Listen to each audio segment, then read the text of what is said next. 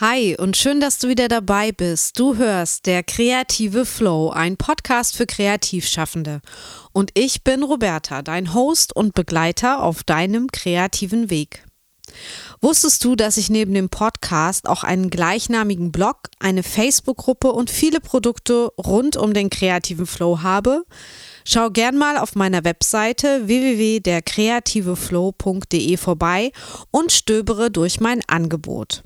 Und was ganz toll wäre, unterstütze mich als exklusiver Member bei Steady unter der kreative Flow. Den Link findest du in den Show Notes. Und bei Steady kannst du mit regelmäßigen Zahlungen deine Lieblingsblogger, Bands und Podcasts unterstützen.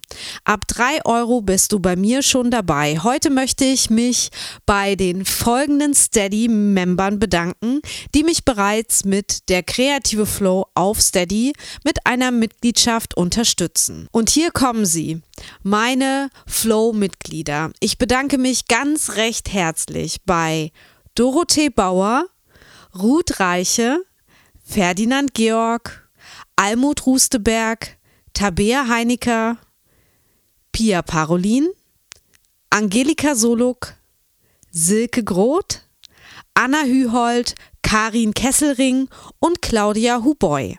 Ein fettes Dankeschön für eure Unterstützung. Ja, und wie ihr euch denken könnt, freue ich mich riesig darüber. Vielen, vielen Dank.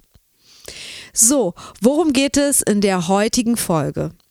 Ich habe in den letzten zwei Jahren oft Anfragen bekommen zu, wie podcastest du, Roberta? Es waren Fragen wie, welches Equipment ich verwende, wo ich hoste, wie viel Zeit eine Podcast-Folge bei mir in Anspruch nimmt, warum ich das kostenlos anbiete, ob mir das was bringt und so weiter. Da ich weiß, dass das einige von euch interessiert, dachte ich, darüber kann ich ja mal eine Podcast-Folge machen. Aber nicht nur das. Ich habe mit dem Gründer von podcast.de und meinem Hoster von podcaster.de, Fabio Baggialupo, gesprochen und ihn mit Fragen gelöchert. Und die Fragen kamen direkt von euch, denn ich hatte euch vorher gebeten, ein paar Fragen in der Facebook-Gruppe der Kreative Flow an Fabio zu richten. All das gibt es in der heutigen Folge und jetzt geht's los. Findest du das?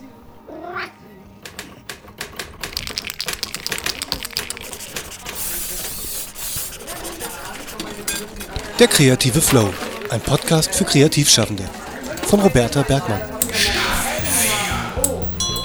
Noch jemand Stifte? So, da das wieder keine kurze Folge werden wird, fangen wir sofort inhaltlich an. Also, ich habe mich bereits 2018 entschieden, einen eigenen Podcast zu starten. Denn bereits seit den 2010er Jahren, ich weiß jetzt nicht mehr ganz genau, in welchem Jahr das war, höre ich Podcasts. Zuerst über mein iPod, dann über iTunes und irgendwann divers auf unterschiedlichsten Plattformen. Momentan nutze ich vor allem Spotify und Apple Podcasts als Apps. Ich wusste schon lange, ich möchte auch einen eigenen Podcast haben.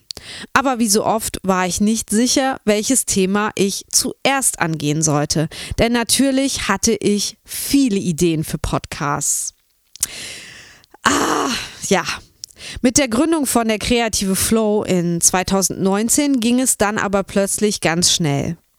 Ich habe mich anfangs inhaltlich sehr an meinem zweiten Sachbuch Kopffrei für den kreativen Flow orientiert und dort immer wieder Themen gefunden, die ich für den Podcast neu beleuchten wollte. Und ähm, Insider, die erste Folge habe ich, glaube ich, sechsmal aufgenommen und immer hat es mir nicht gefallen und ich dachte, das kann ich unmöglich hochladen. Das klingt schrecklich, es klingt abgelesen, es klingt irgendwie doof, ähm, das gefällt mir nicht, äh, das ist nicht so, wie ich es mir vorgestellt habe und so weiter, was man eben alles so schön denkt und sich selbst sabotiert. Ja, und das zog sich dann auch ein paar Tage, dieses Hin und Her und dann habe ich gedacht, ach scheißegal, wenn ich das es nicht hochlade, dann fange ich nie an. Und ich dachte, ich kann ja die erste Folge auch später nochmal neu machen und dann austauschen. Aber nur so zur Info, ich habe die erste Folge bisher nicht ausgetauscht, aber man hört hoffentlich den Unterschied zu Folge 1 und heute. Also ich hoffe, dass, dass man da einen Unterschied hört. Denn es liegen immerhin mehr als zwei Jahre regelmäßigen Podcasten dazwischen. Bevor ich aber die erste Folge aufnehmen konnte, musste ich viel recherchieren. Wirklich, man kann sich ja auch tot recherchieren und so ein bisschen habe ich das auch gemacht, aber das lag auch daran, dass ich halt technisch überhaupt keine Ahnung hatte. Also welches Equipment brauche ich zum Beispiel und wie schneidet man einen Podcast? Wo lade ich das hoch? Und wie kommt dann mein Podcast auf diese Podcast-Plattform? Welche Größe braucht das Cover? Wie mache ich auf den Podcast aufmerksam? Was ist mit einem Jingle? Brauche ich auch sowas? Und einen Redaktionsplan? Das waren nur einige Fragen, die mir durch den Kopf gingen. Und ich ähm, habe ja im Studium so einige Videoschnitterfahrungen sammeln können und dachte daher, ach, das wird schon so ähnlich sein. Also zumindest das Schneiden sollte ich hinbekommen. Ja, und die Recherchephase, die dauerte dann etwa, ja, ein bis zwei Monate, würde ich sagen. Ich habe ganz viele Notizen mir gemacht.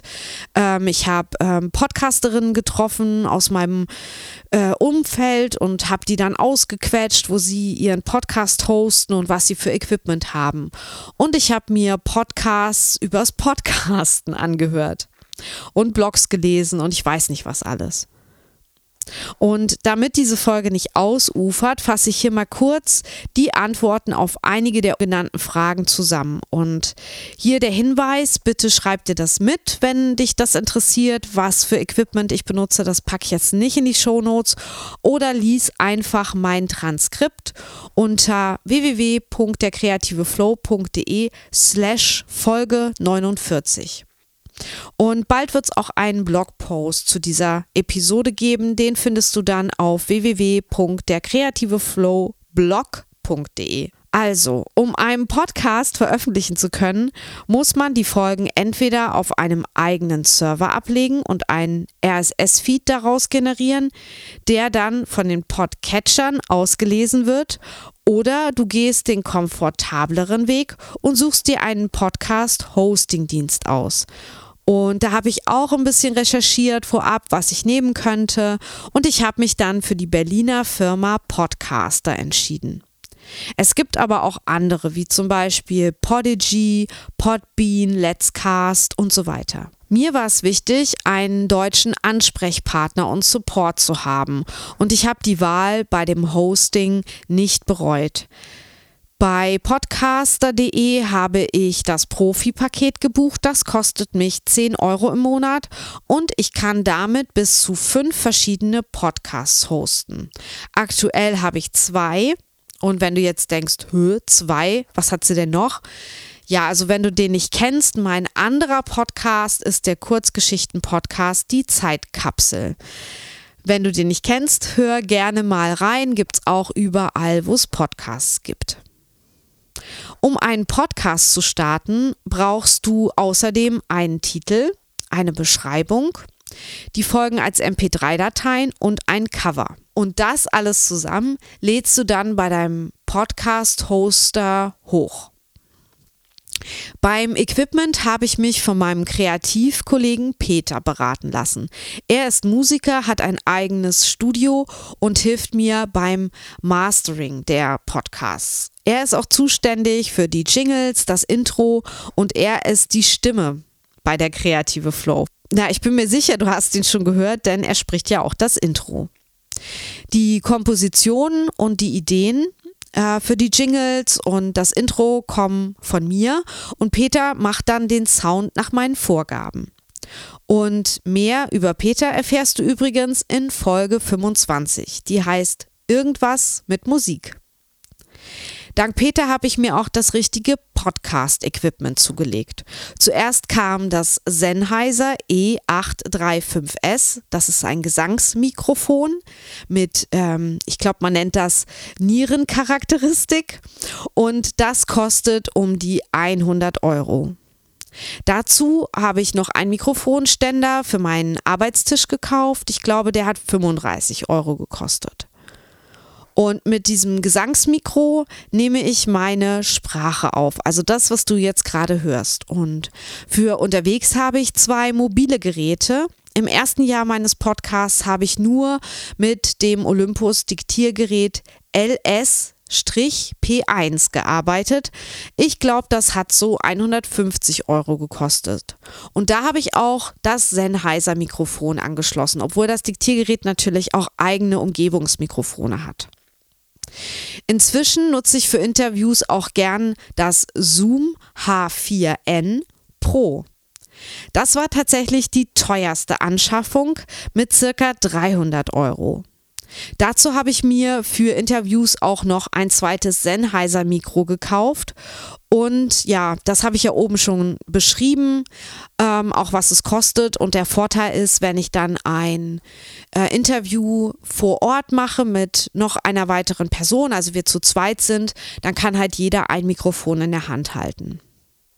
Dazu kommen natürlich diverse Kabel, Speicherkarten für die Diktiergeräte und Akkus, Pop- und Windschutz und ja, vielleicht alles zusammen nochmal 100 Euro an Zubehör. Also das war jetzt das Zubehör, was ich aufgezählt habe.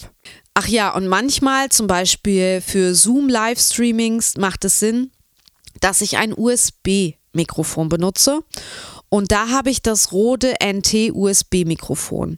Das kostet um die 150 Euro. Ja, das war es so an meinem tatsächlichen Aufnahmeequipment. Zum Schneiden der Folgen nehme ich ganz simpel GarageBand, das ist auf meinem Mac drauf. Man kann aber auch natürlich professioneller arbeiten, das ist überhaupt kein Problem. Zum Beispiel mit Adobe Audition oder Audacity oder Audacity. Ich weiß immer nicht, wie man das betont. Wenn ich mit dem Rohschnitt äh, meiner Folgen fertig bin, gebe ich die Folge an Peter weiter. Er mischt, levelt und bounced die Folgen dann in seinem Studio und benutzt dafür übrigens Logic Pro und ja, diverse Plugins und manchmal auch Musikinstrumente und andere tongebende Dinge. Wie zum Beispiel auch seine Stimme natürlich. Und er bessert gegebenenfalls auch noch kleine Schnittfehler aus, die ich nicht bemerkt habe. Und nachdem er fertig ist, gibt er mir die fertigen Folgen wieder zurück und ich lade dann alles bei podcaster.de hoch, definiere die Folgennummer, die Staffelnummer, die Shownotes, die muss ich halt auch noch abtippen oder aufschreiben.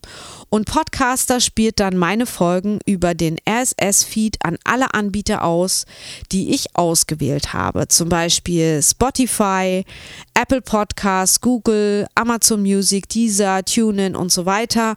Und auch zum Beispiel auf meinem Blog benutze ich den RSS-Feed.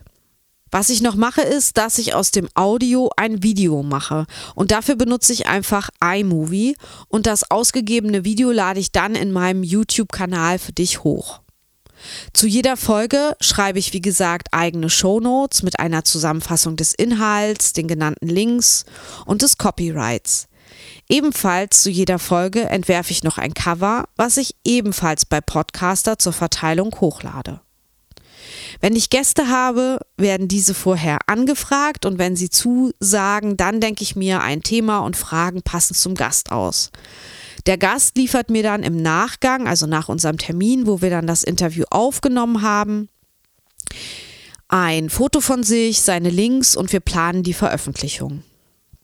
Aufnehmen tue ich den Gast, wie schon gesagt, entweder persönlich, das ging halt vor allen Dingen vor Corona und seit Corona verstärkt via Zoom-Stream. Außerdem gibt es ja die Möglichkeit in meinem Podcast, dass Hörer und Hörerinnen mir Sprachnachrichten und Kommentare schicken. Diese höre ich durch, baue sie gegebenenfalls passend in eine Folge ein, nehme Kontakt mit den Absendern auf und bitte ebenfalls um ein Foto für die Vorankündigung. Pro Folge nehme ich mir so zwischen, jetzt kommt's, sechs bis neun Stunden Zeit. Ich versuche von Anfang an die Arbeit auch am Podcast zu blocken und tageweise daran zu arbeiten und an mehreren Episoden gleichzeitig. Das ist tatsächlich alles sehr zeitaufwendig, auch weil ich eben nicht einfach so ins Handy spreche und dann nur noch hochlade. Mir ist die Klangqualität und der Inhalt hier total wichtig. Laber-Podcasts finde ich auch gut, aber das hier soll eben keiner sein. Daher dauert eben eine Folge von durchschnittlich 50 Minuten eben mal sieben bis acht Stunden mit allem drum und dran und inklusive der Vermarktung, zu der ich jetzt komme. Denn nach Veröffentlichung der Folge ist meine Arbeit noch nicht getan. Ich schreibe zu jeder Folge ein Newsletter, den du auch gern abonnieren kannst. Dazu schau einfach in den äh, Link in den Show Notes.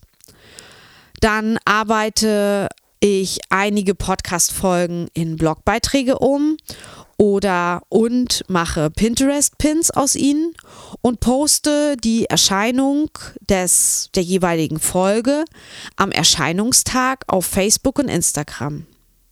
Ebenso benachrichtige ich meine Gäste, wenn ich welche habe, dass die Folge jetzt erschienen ist und schicke ihnen dann das Cover, damit sie auch auf ihren Plattformen dieses teilen können. Ach ja, da ich gelernte Grafikdesignerin bin, mache ich die Gestaltung der Folgencover selbst. Als letzten Schritt kommen die Folgen dann auf meine Webseite www.derkreativeflow.de, wo man auch die Transkripte und die Verlinkung zu Spotify und YouTube findet und direkt auf meiner Webseite auch loshören kann. Das heißt, meine Webseite wird mindestens alle zwei Wochen von mir geupdatet.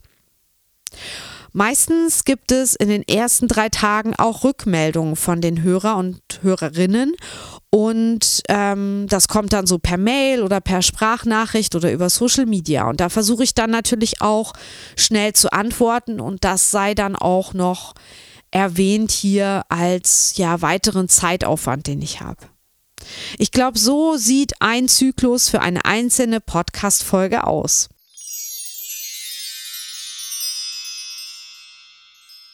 Jetzt möchte ich dir Fabio Baccialupo vorstellen. Er ist der Gründer von podcast.de und von podcaster.de.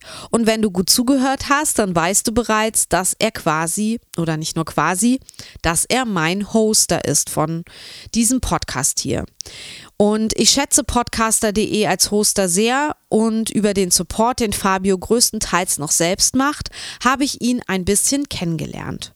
Heute stelle ich ihm Hörerfragen zum Thema Podcasten und zu seiner Plattform podcaster.de. Und dabei wünsche ich dir jetzt viel Spaß. Das, das, das, das Interview.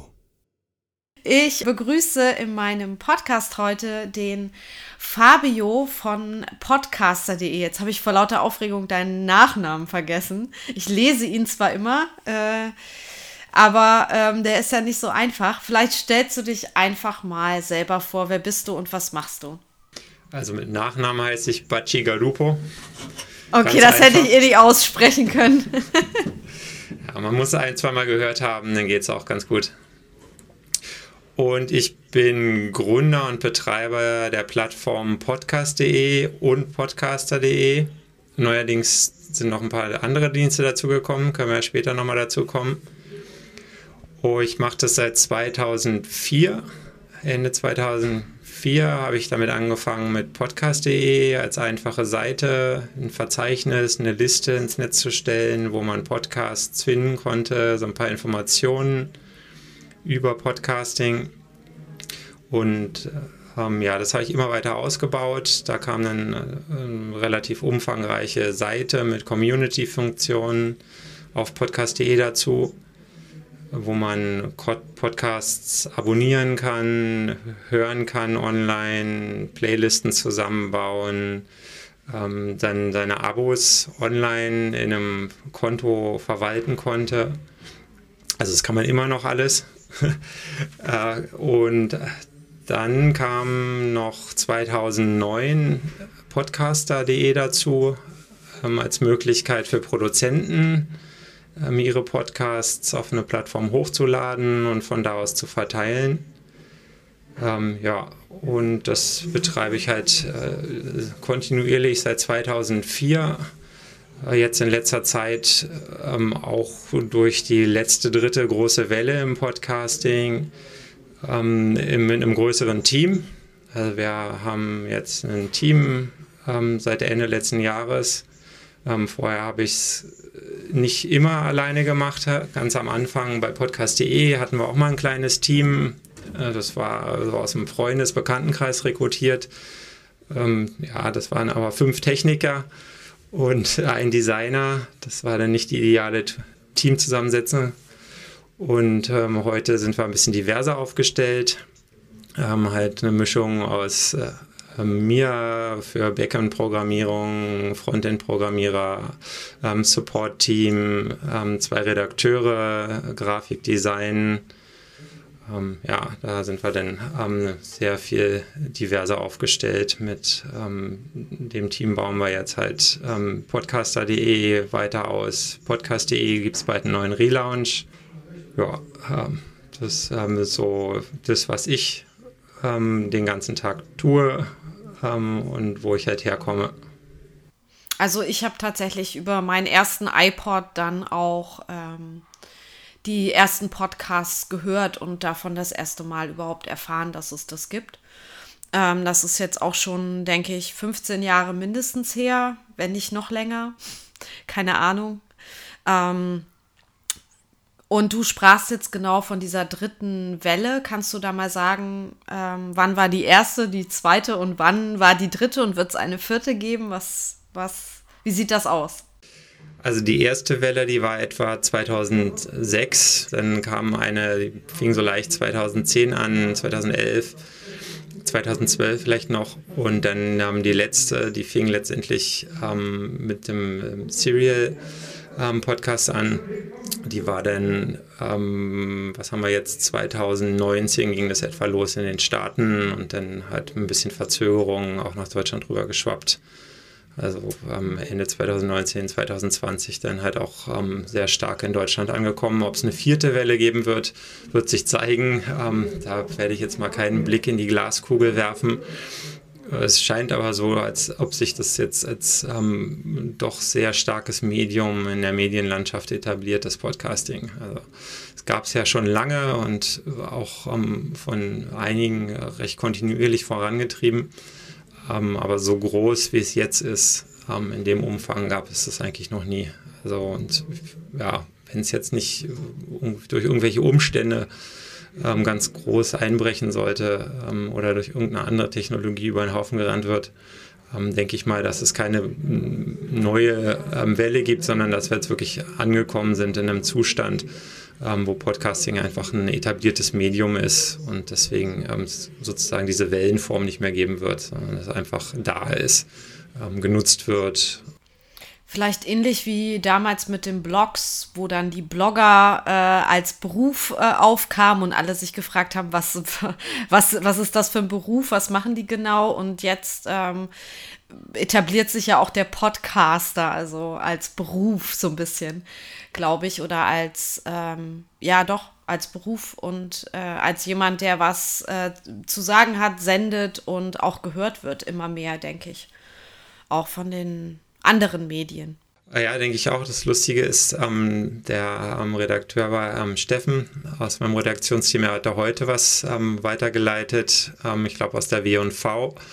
Ähm, da ging es gerade darum, dass äh, Podcaster als Influencer immer größeren Einfluss gewinnen und da sich halt auch positionieren als Meinungsmacher und wesentlich stärker wahrgenommen werden als bisher. Also als Meinungsmacher habe ich es schon immer gesehen, aber ähm, jetzt wird es halt auch von extern ähm, noch stärker wahrgenommen. Ähm, sicherlich auch durch die steigenden und gewachsenen Reichweiten, die es da gibt. Es ist echt interessant. Ich finde es total schön und ich bin auch froh, jetzt endlich Teil zu sein, nicht nur, nur Konsument, sondern auch selber Podcasts zu machen. Und da bin ich ja tatsächlich auf deiner Plattform als ähm, Du machst ja Podcast-Hosting. Und kannst du mal erklären, was podcaster.de tatsächlich an Dienstleistung anbietet? Weil es gibt wirklich Leute, die äh, oder auch Kreative, die hier zuhören, die halt überhaupt nichts äh, wissen, wie Podcasting funktioniert und dass man da einen Hoster braucht, der ähm, die Podcast-Folgen hostet. Kannst du das vielleicht mal erklären, was podcaster.de ist? Also im Sinne des ähm, wirklich ähm, ursprünglichen Podcasting sei mal darauf hingewiesen, ähm, dass Podcasting halt ein ziemlich freies Medium ist. Das heißt, man ist nicht zwangsläufig ähm, auf den einen Host angewiesen. Also es verhält sich jetzt irgendwie anders als ähm, beispielsweise, ähm, wenn man jetzt auf YouTube präsent sein will, dann muss man halt auf YouTube auch die Videos hochladen. Wenn man jetzt ähm, mit einem Podcast präsent sein will, dann ähm, kann man halt sich selber aussuchen, ähm, wo man letztendlich erstmal seine Inhalte hat und von wo aus die ausgespielt werden. Ähm, dann hat man auch einen größten Teil am Einfluss darauf, wo die letztendlich auch abrufbar sind. Ähm, da gibt es ja die verschiedensten Aggregatoren, ähm, wo letztendlich die Hörer ähm, auch auf die Podcasts zugreifen. Also ähm, sicherlich, ähm, was wir schon gesagt haben, iTunes, denn ähm, die letzten zwei Jahre massiv gewachsen, Spotify, die sich das Thema ja ganz groß auf die Fahnen geschrieben haben.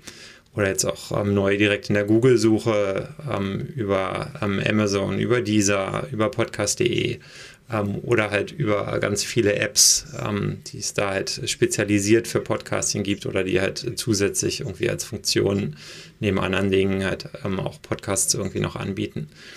Ähm, und der Hoster, ähm, jetzt Podcaster ähm, in dem Beispiel, ist ein Dienstleister, wo man, wenn man sich nicht selber um die Infrastruktur kümmern möchte oder beispielsweise jetzt keinen Speicherplatz hat ähm, oder beim Speicherplatz irgendwie Probleme äh, mit Traffic-Volumen sind oder man dafür extra zahlen muss, ähm, der einem die ganzen Sorgen halt abnimmt. Also wo man ähm, einfach seine Audios hochladen kann und ähm, dann der ähm, Hoster sich darum kümmert, dass genug Bandbreite zur Verfügung steht, genug Speicherplatz zur Verfügung steht und die Sachen, ähm, die Audios in dem Falle, ähm, dann entsprechend ausgeliefert werden, ähm, weil es aktuell äh, eigentlich so ist, dass immer da, wo die Sachen hochgeladen werden, ähm, die Sachen auch abgerufen werden.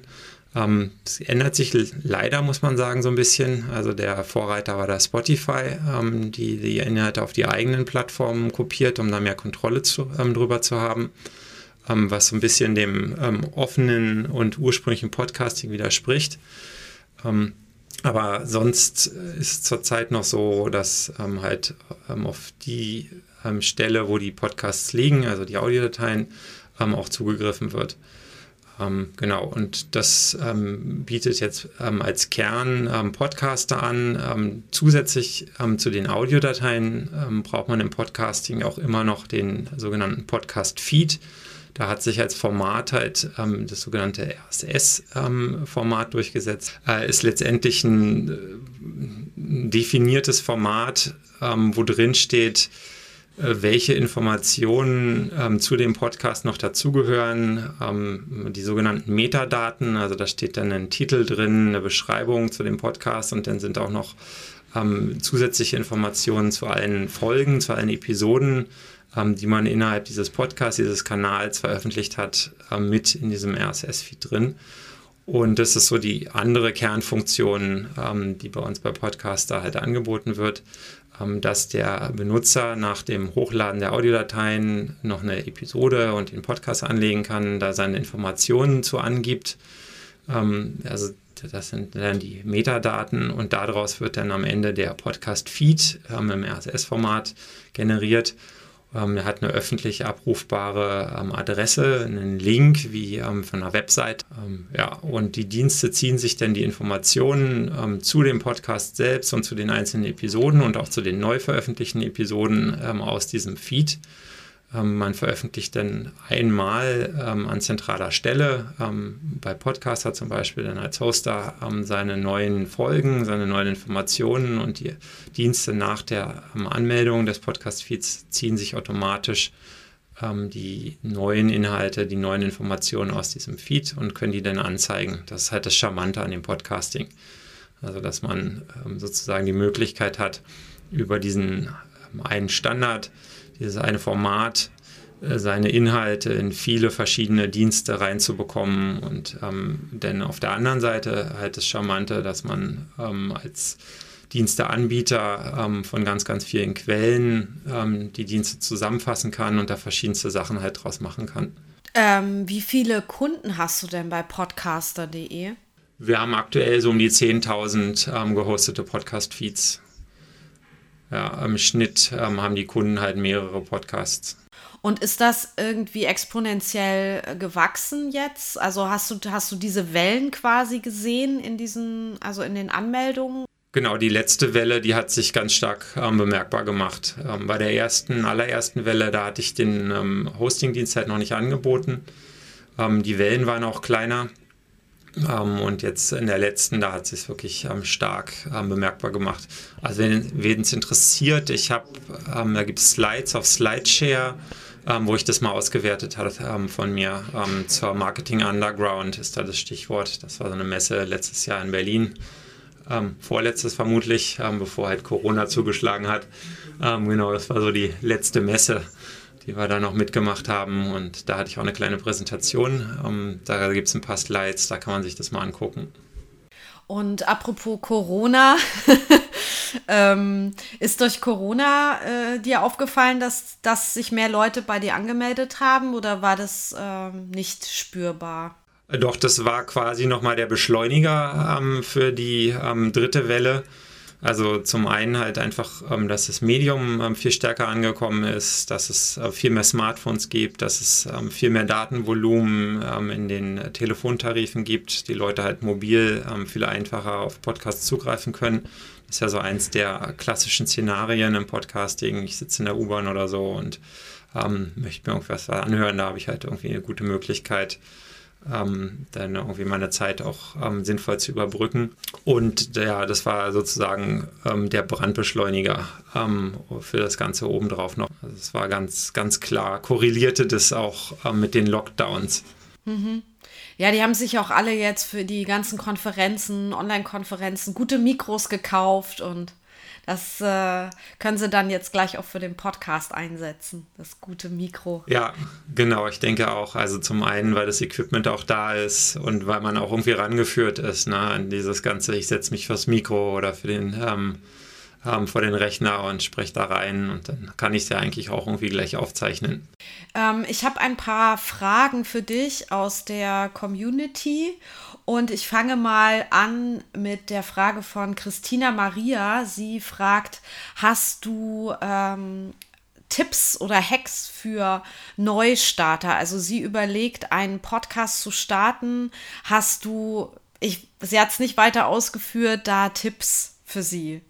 Also ganz wichtig ist, äh, dass Podcasting ein Medium ist, wo man äh, Zeit mitbringen muss. Also es ist keins, ähm, wo man irgendwie sofort erwarten muss, ähm, dass man da jetzt äh, die Millionen Hörer oder so erreicht. Das ist unrealistisch. Also es kann auch sein, dass man irgendwie eine Nische hat, ähm, wo man irgendwie auf Jahre ähm, bei seinen 100 Hörern bleibt, aber dafür hat man dann ähm, eventuell die loyalste Hörergemeinschaft der Welt. Also das ähm, muss man immer ein bisschen im Hinterkopf behalten ähm, dann sollte man einfach kontinuierlich ähm, dranbleiben. Bei dieser Auswertung habe ich auch festgestellt, dass ähm, die Podcasts, die eigentlich, ähm, ja doch kann man schon sagen, im Schnitt die, ähm, die besten Abrufe haben, die ähm, senden wöchentlich tatsächlich. man sollte auf jeden Fall nicht seltener als monatlich senden. das war, ja, verlieren die Leute halt einem aus dem Blick. Also wöchentlich ist schon ganz schön sportlich, das muss man auch irgendwie hinbekommen. Ähm, thematisch muss man da schon irgendwie auch was auf die Reihe ähm, bringen. Also äh, ja, es ist eine Herausforderung, muss man halt gut einplanen, äh, muss man seinen Redaktionsplan gut durcharbeiten. Ähm, ansonsten, ihr seid ja eine kreative Community, ähm, ein gutes Logo, ein Eyecatcher ist was, ähm, was halt irgendwo auch ähm, erstmal wichtig ist ähm, für die erste Aufmerksamkeit. Ähm, der Titel natürlich auch, weil letztendlich äh, mittlerweile steht man in der Konkurrenz ähm, zu äh, ja, vielleicht so 30, 50 neu gestarteten Podcasts jeden Tag. Ähm, und da dann halt aufzufallen und ähm, auch noch Hörer zu erreichen, ist ähm, tatsächlich alles andere als trivial, muss man schon ehrlich sagen. Es ist nicht unmöglich. Also es, ähm, mit dem richtigen Thema ähm, ist es ähm, möglich. ja, wenn man schon eine Reichweite hat, denn die auf jeden Fall nutzen ähm, sei es ein Newsletter, eine Webseite, eine Facebook-Gruppe, ähm, einen Twitter-Kanal ähm, oder irgendwie Print, ähm, auch ähm, ja, da immer überall, wo es irgendwo möglich ist, halt auf den Podcast hinweisen. ähm, Möglichkeiten bieten, dass die Leute den Podcast möglichst einfach abonnieren oder dem irgendwo folgen können. Ja, denn äh, die Auffindbarkeit in den Podcast-Diensten ist äh, auch größtenteils zurzeit noch über ähm, Textform gegeben. Das heißt, ähm, man muss darauf achten, dass in den Beschreibungen ähm, auch die Sachen vorkommen, äh, über die man gefunden werden will. Also letztendlich wenn ich jetzt zum Thema Design gefunden werden will und erwähne aber nirgendwo das Wort Design, dann sind die Algorithmen dafür bei den Podcast-Suchen in aller Regel noch nicht so gut, dass die einen dann trotzdem auflisten. Also das sollte man halt auch ähm, als Neuansteiger immer beachten, dass man da großzügig ähm, Beschreibungen ähm, und halt, wie gesagt, der Titel sehr catchy. nicht irreführend, aber trotzdem irgendwie halt einen schönen schönen Titel für den Podcast finden, sodass ähm, andere Leute halt ähm, auch ähm, gerne den teilen und ähm, da auch interessiert sind, mal reinzuhören. Das sind so erstmal die Tipps und ja klar, dann natürlich Produktionsqualität, ähm, Inhalte ähm, sind dann so die ganzen anderen Herausforderungen, die noch dazu kommen. Der Titel ist ja auch wichtig, weil ja Leute auch nach Themen suchen. Ne? Also im, äh, in der Suche bei, bei äh, Apple Podcasts oder Spotify oder wo auch immer man das hört, da kann man ja auch äh, nach Leuten suchen, man kann nach Themen suchen. Und ähm, wenn man dann einen guten Titel hat, wo vielleicht das Thema schon drin vorkommt, um, über das man immer spricht, dann wäre das ja auch sinnvoll. Es gibt natürlich auch Ausnahmen, die die äh, Regel bestätigen. Ich denke jetzt hier nur an gemischtes Hack oder so. Aber ja, da geht es ja, ja, nicht klar. um gemischtes also die Hack. Podcasts ähm, haben ja dann irgendwie nochmal äh, ja, so ein bisschen ja. eine andere ähm, Funktion, ja. Eine andere Sphäre sozusagen. Die ähm, laufen ja letztendlich über einen eigenen Brand. Ähm, ja, das sind halt die Sache im Podcasting. Jeder kann ja prinzipiell erstmal einen machen und entsprechend gibt es halt auch aus verschiedensten Ecken ähm, Podcasts. Also da muss man halt gucken, mache ich das jetzt als Freiberufler ähm, und will letztendlich irgendwie für meine Tätigkeiten werben und ähm, da meine Community stärken oder meine Kunden ansprechen. Ähm, oder mache ich das als Freizeitprojekt oder starte zumindest als Freizeitprojekt. Das kann sich ja dann immer noch irgendwo anders hin entwickeln. Ähm, und äh, mache das jetzt halt als Plauder-Podcast oder so. Das ist ähm, natürlich nochmal eine ganz andere Voraussetzung. Ja, ähm, dann stelle ich dir gleich die nächste Frage, die kommt von Alexandra und sie fragt, ähm, was sollte in die Beschreibungstexte und was nicht, worauf muss man achten? Gibt es da ein Ranking-System? Also ich glaube, sie meint zum einen die Beschreibung des Podcasts, was du ja auch vorhin erwähnt hast, was mit dem RSS-Feed mitgeliefert wird. Ähm, also worum geht es um meinen Podcast? Sollte man da irgendwie auf etwas Spezielles achten, wenn man diesen Beschreibungstext macht? Und bei den ähm, Episoden kann man ja auch einen Beschreibungstext anlegen. Da kann man auch noch mal, glaube ich, in Show Notes und Beschreibung unterscheiden, obwohl ähm, ich da ja irgendwie keine Unterscheidung mache, beziehungsweise bei podcaster.de ja es nur dieses Textfeld gibt, was ja was ich dann immer als Shownotes verstehe. Aber ich habe auch schon mal gehört, dass bei anderen Anbietern da nochmal unterschieden wird. Also was muss man bei Texten beachten? Oder muss man was beachten? Ähm, ja, letztendlich haben wir da schon drüber gesprochen. Ähm, also die Ausführlichkeit, äh, dass man ähm, letztendlich da wiedergibt, ähm, über was man podcastet, ist ähm, schon wesentlich. Ähm, also dann natürlich auf Kanalebene, wo man so einen Gesamtüberblick macht und in die Episoden rein dann natürlich ähm, nochmal, ähm, um was sich die einzelne Episode letztendlich ähm, dreht. Äh, ich sehe immer mal wieder, gerade bei Neueinsteigern, äh, die halten die Beschreibung irgendwie bei einem Satz oder zwei Sätzen oder so. Das, ähm, und dann ist es vielleicht irgendwie willkommen in meinem Podcast. Das ist natürlich erstmal nicht so ideal, sondern da sollte dann schon ähm, einfach mehr drinstehen, ähm, dem Nutzer die ähm, ist halt schnell zu skimmen. Ähm, da kann man halt schnell mal überfliegen, da kriegt man schnell einen Eindruck. Ähm, das ist ja immer so ein bisschen beim Audio die Schwierigkeit. Ähm, das kann man nicht einfach überfliegen. Ähm, deswegen ist der Text der erste Anhaltspunkt. Ähm, ja, nutzt es, was da, es ist ja irgendwie auch begrenzt, die Anzahl der Zeichen, die man verwenden kann, aber äh, nutzt die halt ruhig vollumfänglich aus. und bei den Shownotes, beziehungsweise die Beschreibung, ähm, die wird halt auch als Shownotes be äh, bezeichnet. Es gibt ähm, zusätzlich die Möglichkeit, ähm, mit äh, verschiedenen ähm, nicht standardisierten Formaten ähm, da halt noch zusätzliche ähm, Sachen dran zu hängen. Ähm, aber dadurch, dass die ähm, jetzt nicht vollumfänglich ähm, bei den großen Anbietern oder ähm, da halt auch kein definierter Standard dafür ist, haben wir da tatsächlich uns bei Podcaster auf nichts festgelegt. aber die Beschreibung für die Episoden ist das, was als Shownotes halt auch bezeichnet wird. Der Unterschied zu der Kanalbeschreibung ist halt noch, dass man da auch HTML eingeben kann. Also da kann man halt auch Links einfügen, da kann man auch ein Bild einbetten. Das wird dann zwar nicht überall ähm, gezeigt, aber an manchen Stellen halt schon. Ähm, und dadurch kann man ähm, die Beschreibung halt ein bisschen lebendiger machen und ähm, ein bisschen visueller ansprechender machen. Ähm, ja, genau. Und das kann man halt auch nutzen, damit ähm, Absätzen, Überschriften, Links und so Geschichten zu arbeiten. Ähm, und dadurch wird halt aus einer Beschreibung ähm, werden dann halt quasi die Shownotes. Dann vielleicht noch eine Frage von Jasmin. Ähm, sie fragt, wie findet man die passende Kategorie? Also es gibt ja, ähm, oder vielleicht kannst du das erklären mit den Kategorien. Es gibt quasi ähm, drei Kategoriebäume ähm, bei den großen Diensten ähm, also es gibt eine iTunes-spezifische Kategorie, es gibt eine vom RSS-Standard, ähm, gibt es ein Feld für Kategorien ähm, und dann gibt es von Google, ähm, hat auch nochmal einen Kategorienbaum. Ähm, der vom RSS-Standard, das sind letztendlich ähm, ist ein Freitextfeld. da ist nichts vorgegeben, das wird auch nicht an nicht so vielen Stellen ausgewertet. Also da kann man letztendlich, so wie wir Schlagwörter oder so, ähm, halt Kunst, Design, Mode ähm, mit Kommata getrennt ähm, eintragen.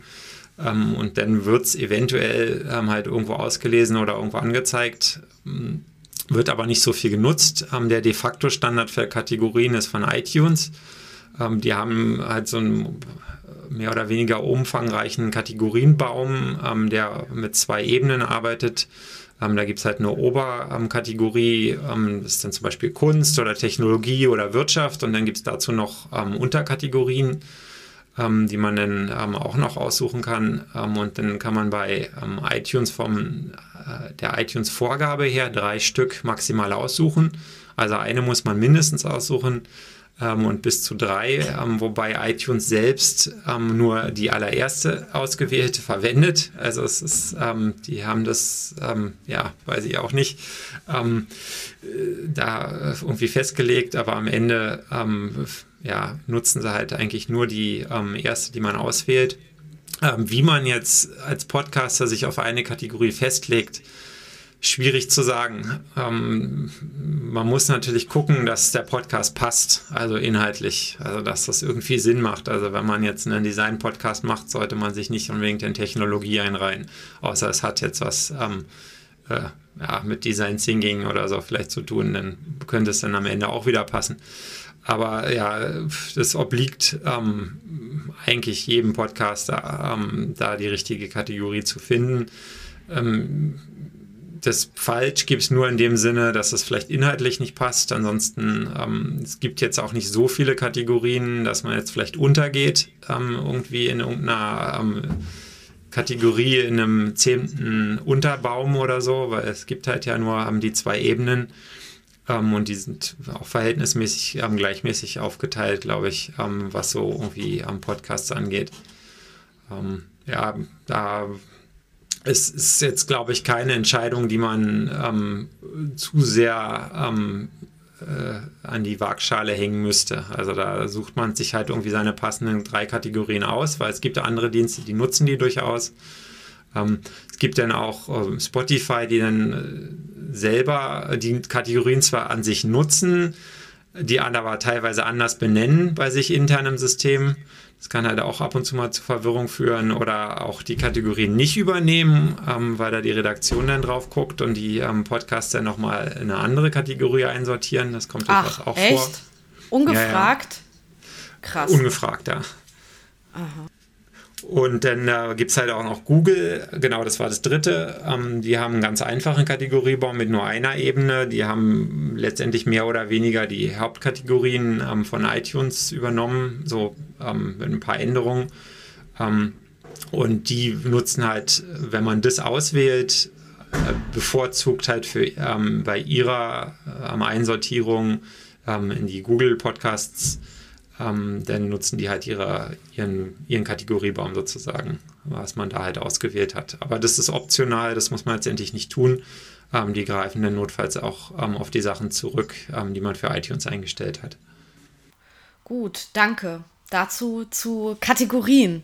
Ähm, dann würde ich noch äh, die letzte Frage aus der Community stellen. Die kommt von Jasmin, die anscheinend auch bei podcaster.de hostet und sie fragt, ähm, ist eine bisschen provokante Frage, äh, warum braucht Podcaster, ich lese es genauso vor, ähm, wie sie es geschrieben hat, warum braucht Podcaster so lange, um die Zahlen zu zeigen?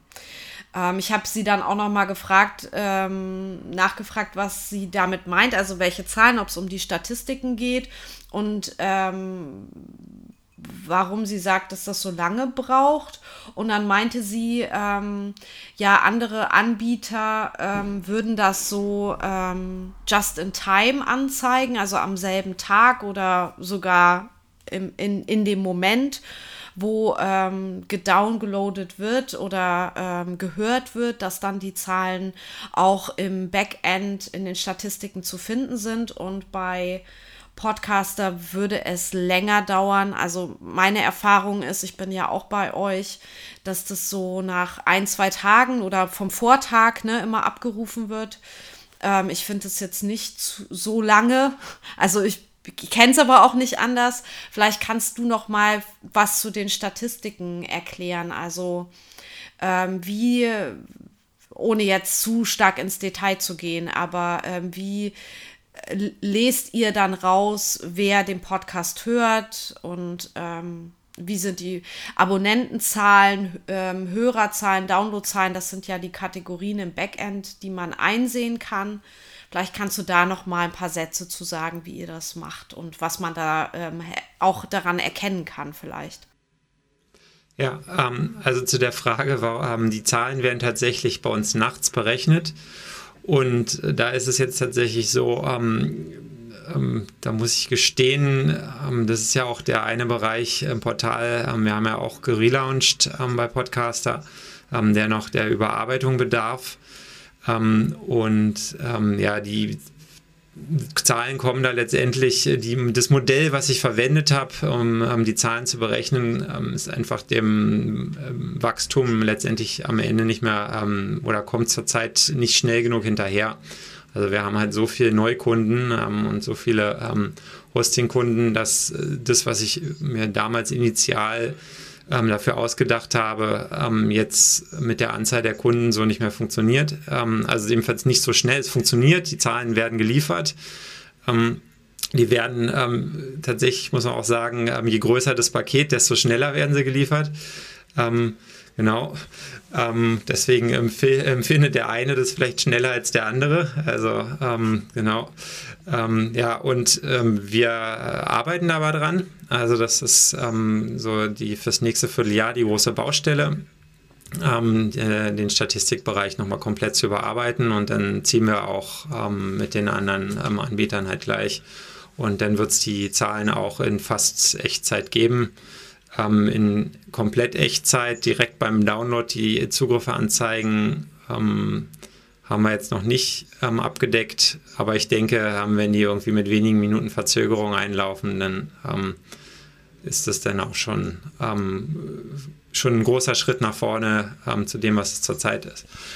Ähm, genau, und dann, ähm, ja, es gibt letztendlich, die Zahlen entstehen dadurch, dass über den vorhin genannten ähm, RSS-Feed, ähm, der hat Links und über die Links erreichen die Hörer sowohl halt den, die Audiodateien als auch den RSS-Feed selbst, der hat ja einen Link. Ähm, und äh, wenn Abrufe geschehen, dann ähm, im offenen Podcasting, dann ähm, kommen halt diese Abrufe beim Hoster an und ähm, dann hat man halt die Links, über die man die ähm, Abrufe zählen kann. Und äh, das ist dann, ähm, was halt ausgewertet wird für, für die Statistiken. Ähm, denn Hörer hat man im Bereich der ähm, Audiodateien, wir haben ja auch Video, Podcast-Hosting oder halt Videos. Ähm, wenn da halt ähm, Audios oder Videos abgerufen werden, dann werden diese Abrufe dann mit Unterscheidungen nach verschiedenen Quellen der Abrufe halt als Hörer gezählt. Ähm, und dann gibt es halt auch nochmal die Abrufe der ähm, Podcast-Feeds. Ähm, das sind dann, was wir bei uns als Abonnenten halt ausweisen. Mhm. also genau. wer auf den Feed zugreift regelmäßig oder, oder quasi dauerhaft so eine Standleitung hat oder wie? Ähm, nee, es ist tatsächlich, ist es ja alles prinzipiell anonymer.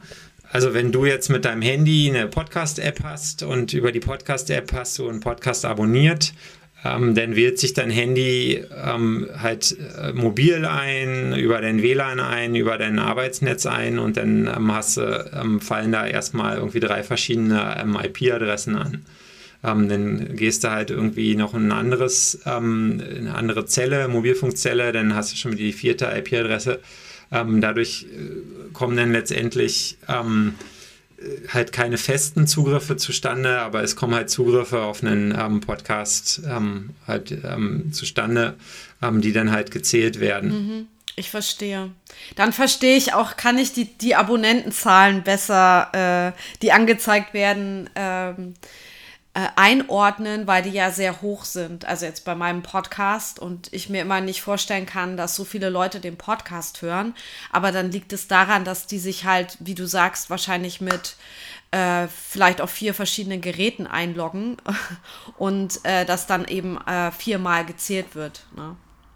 Zum Beispiel. Ähm, ja, das ist halt so ein bisschen das, was im Osten im Podcasting ist. Also es unterscheidet sich halt, was man verstehen muss, ähm, um nochmal zu dem Beispiel YouTube zu kommen bei YouTube äh, geschieht halt alles innerhalb eines Ökosystems. Also das Hochladen, das Ausliefern, ähm, das Einloggen. Ähm, und da kann halt Google ähm, alle Sachen tracken. Also die können halt sagen, wenn da ein Nutzer eingeloggt ist und das abruft, ähm, da ein Video sich anguckt, ähm, dann habe ich halt den Nutzer und der hat das angeguckt und wenn ähm, der gleiche eingeloggte Nutzer von einem anderen Gerät das auch nochmal macht, dann weiß ich immer noch, dass das der gleiche Nutzer ist. Da ist halt Podcasting wesentlich anonymer, ähm, was halt aber heutzutage eigentlich auch moderner ist. Also das äh, entspricht dann eigentlich mehr dem, was ähm, irgendwie DSGVO-konform ist, ähm, in die Richtung schon mal. Ähm, und bei den, ähm, bei den Abonnenten, um da nochmal auf das Beispiel zurückzukommen, ähm, wenn ich halt bei YouTube sage, folgen, dann muss ich letztendlich ein Konto haben. Und mit dem einen Konto ist es egal, mit welchem Endgerät ich auf so einen YouTube-Kanal zugreife. Das ist halt immer der eine Abonnent. und das ist halt im Podcasting einfach anders, weil es ein offenes Ökosystem ist weil ich halt irgendwie x-beliebige Apps haben kann, ähm, wo jetzt nicht unbedingt zwangsläufig ähm, ein registrierter Benutzer dahinter steht, beziehungsweise der dann auch nicht übermittelt wird ähm, an den Hoster oder wo auch immer man seinen Podcast halt, ähm, liegen hat. Und glaubst du, dass sich dieses offene System, von dem du jetzt gesprochen hast, dass sich das nochmal ändert, dass das nochmal irgendwie zentralisiert wird? Gibt es da Bestrebungen oder bleibt es so?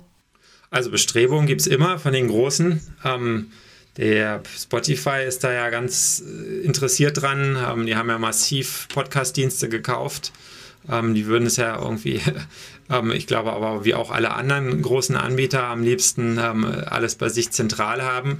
Äh, sobald es passiert, stirbt aber das Podcasting. Also dann ist es halt nicht mehr dasselbe. Also das Podcasting macht halt das offene Ökosystem aus, dass man sich eben äh, seine App aussuchen kann oder sein Nutzungsverhalten halt darauf zuschneiden kann ähm, ob ich jetzt die Sachen halt irgendwie runterlade und dann vielleicht auch noch irgendwo auf irgendein ähm, skurriles altes Gerät übertrage oder ähm, das meinetwegen mit einem Internetradio ähm, in der ba also im Bad oder so höre. Ja, das ist halt ähm, das, was Podcasting ausmacht und ich denke auch das, weshalb es so lange ähm, auch immer noch ähm, dabei geblieben, also noch da ist. Also es gibt ja viele Technologien, ähm, die immer mal wieder auf den Markt kommen, die dann aber auch einfach wieder verschwinden, weil sie halt proprietär sind und ähm, dadurch ähm, das Podcasting äh, per se so offen ist, ähm, gab es halt immer Leute, die es halt irgendwie weiter ähm, genutzt haben und ähm, für sich halt irgendwie Szenarien gefunden haben und immer Dienste, die das halt ähm, auf eine Art und Weise interessant gemacht haben. Und ähm, ja, sobald halt äh, dieser offene Feed verschwindet, ähm, ist auch irgendwie das ganze Ökosystem am Kippen. Ja, das waren äh, meine Fragen an dich und äh, deshalb bedanke ich mich jetzt bei dir sehr herzlich, dass du dir die Zeit genommen hast, ähm, so ein paar kleine Fragen zum Podcasten sehr einfach und für Anfänger zu beantworten. Ja, sehr gerne. Hat mir Spaß gemacht. Ja, super. Ähm, ich werde auch natürlich in den Shownotes dann noch podcaster.de äh, verlinken, dann kann man sich das mal anschauen. Und ich kann es wirklich auch selber empfehlen, ähm, unbezahlte Werbung, äh, weil ich das jetzt seit ich Podcasts mache, seit äh, ja, Anfang 2019 offiziell, ähm, auch äh, sehr, also nutze selber und auch mag. So. Dankeschön für das nette Feedback. bitte, bitte. Ja, ähm, dann hoffe ich, wir sprechen uns irgendwann mal wieder und dass es noch ganz lange ganz viele Podcasts gibt, die wir hören können und machen können selber. Ja, wir arbeiten dran und ich denke, ähm, wir schaffen das auch. Ja, super. Dankeschön, Fabio. Mach's gut. Mach's besser, Roberta. Tschüss. Ciao.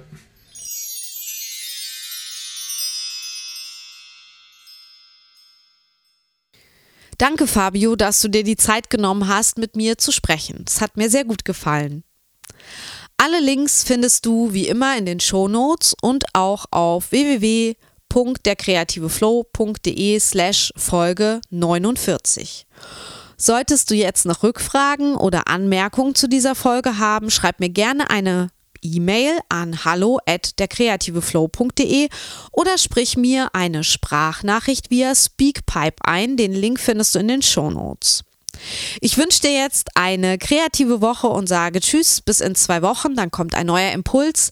Deine Roberta. Und bei dem Begriff Podcast handelt es sich um ein Kunstwort, welches sich aus POD, Pod, für Play on Demand und Cast, abgekürzt vom Begriff Broadcast in Klammern Rundfunk, zusammensetzt.